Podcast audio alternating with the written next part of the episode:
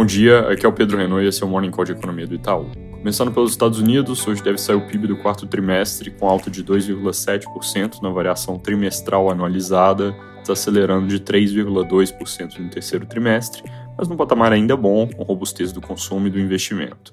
O ano fechado deve ficar com crescimento de 2,1%. Apesar desse PIB forte, dados mensais têm passado uma mensagem já de desaceleração e a gente vai ficar de olho em outros indicadores que saem hoje e devem seguir nessa linha, como bens duráveis, vendas de imóveis e comércio internacional, além de mais uma sondagem regional do Fed Kansas City e pedidos de seguro-desemprego que ao longo das últimas semanas ainda vem mostrando bastante robustez no mercado de trabalho. Aqui no Brasil, noticiário um pouco menos denso hoje, com foco já grande na volta do recesso parlamentar e nas movimentações dos partidos, em particular no Senado.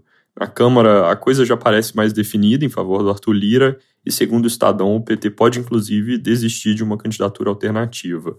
É no Senado onde tem maior incerteza, com Rodrigo Pacheco, que é dado como favorito e tem apoio do governo, mas com o PL articulando forte a favor do Rogério Marinho, que é alinhado politicamente com o governo anterior e promete fazer contraponto ao executivo e judiciário.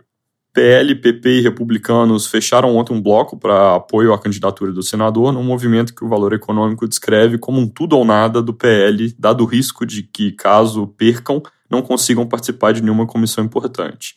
Segundo o Globo, o governo ainda segue negociando com a União Brasil para compor o bloco governista e isolar os outros, mas o partido tem sido resistente na sua proposta de independência e pede mais cargos que aparentemente o PT resiste em entregar.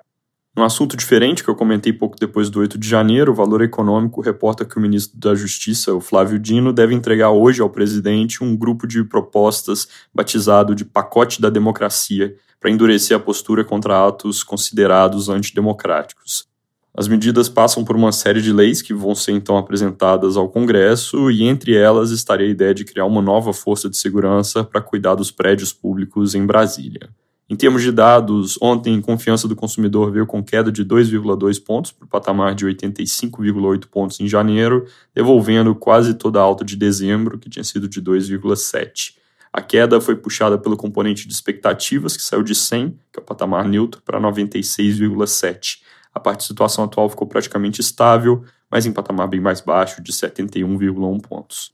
Também saiu agora há pouco a confiança da construção, também com queda, nesse caso de 1,7 pontos, de 90 para 92,9, com piora tanto da avaliação sobre a situação atual quanto das expectativas.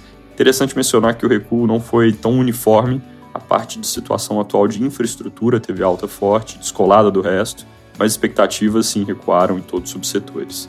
É isso por hoje, bom dia!